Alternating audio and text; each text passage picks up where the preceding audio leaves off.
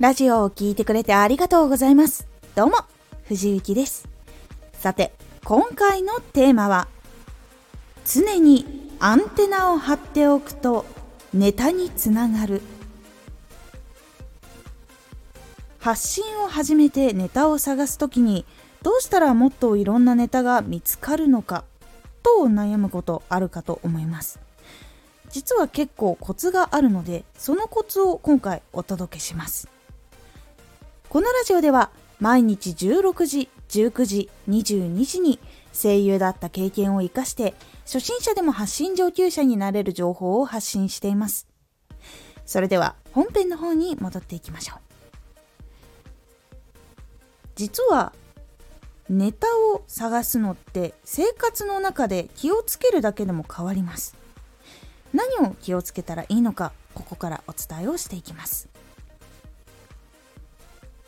日常の中で少し気をつけた方がいいのがいろんなことに触れると思います。日常を過ごしてると。街歩いてる時に CM が聞こえてきたりとか自分がネットニュース見てたりとか自分が聴いてる曲とか YouTube とかテレビを流してたら番組が流れたりニュース流れたりとか自分の好きな本や漫画とかがあったりとかグッズがあったりとか食べ物食べたりとかその全てその全てが自分の発信にどのように関わっているのかということを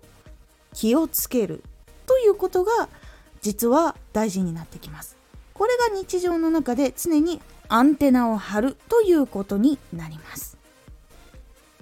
常に自分の発信とどのように関係があるのかとかどういう共通点があるのかとか楽しいことをしている時もどうして楽しいのかなっていうところも関係が出てくるし日常でつけているテレビの中で結構たくさんの情報とか経験とか感じたことっていうことそこが発信になることもあるしっていうことで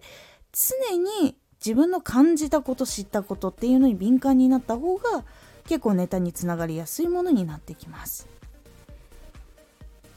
実は飲食店とかも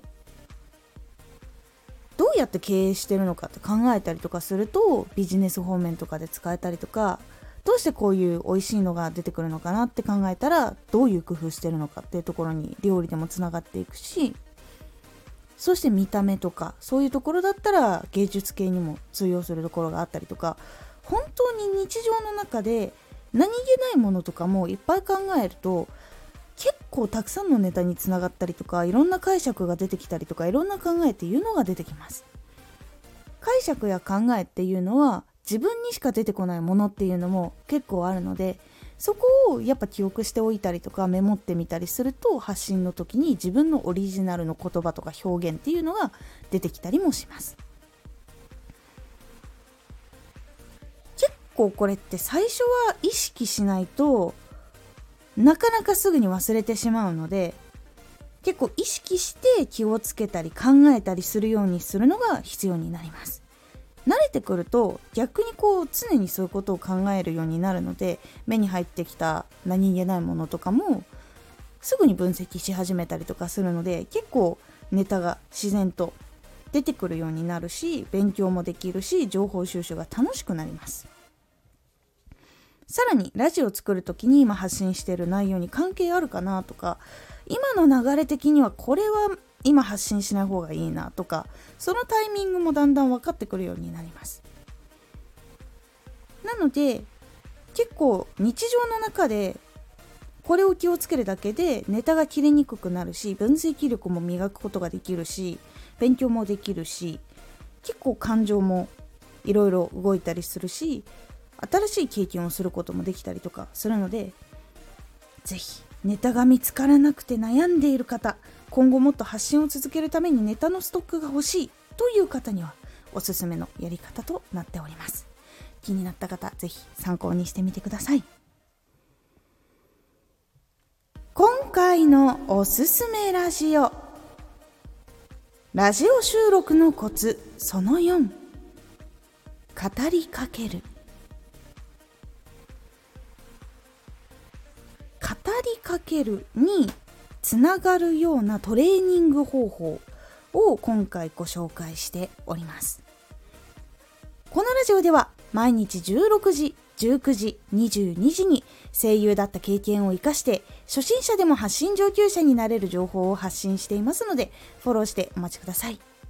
毎週2回火曜日と土曜日に藤雪から本気で発信するあなたに送るマッチョなプレミアムラジオを公開しています。有益な内容をしっかり発信するあなただからこそ収益化してほしい。ラジオ活動を中心に新しい広がりにつながっていってほしい。毎週2回火曜日と土曜日。ぜひお聴きください。ツイッターもやってます。ツイッターでは活動している中で気がついたことや役に立ったことをお伝えしています。ぜひこちらもチェックしてみてね。コメントやレターいつもありがとうございます。ではまた!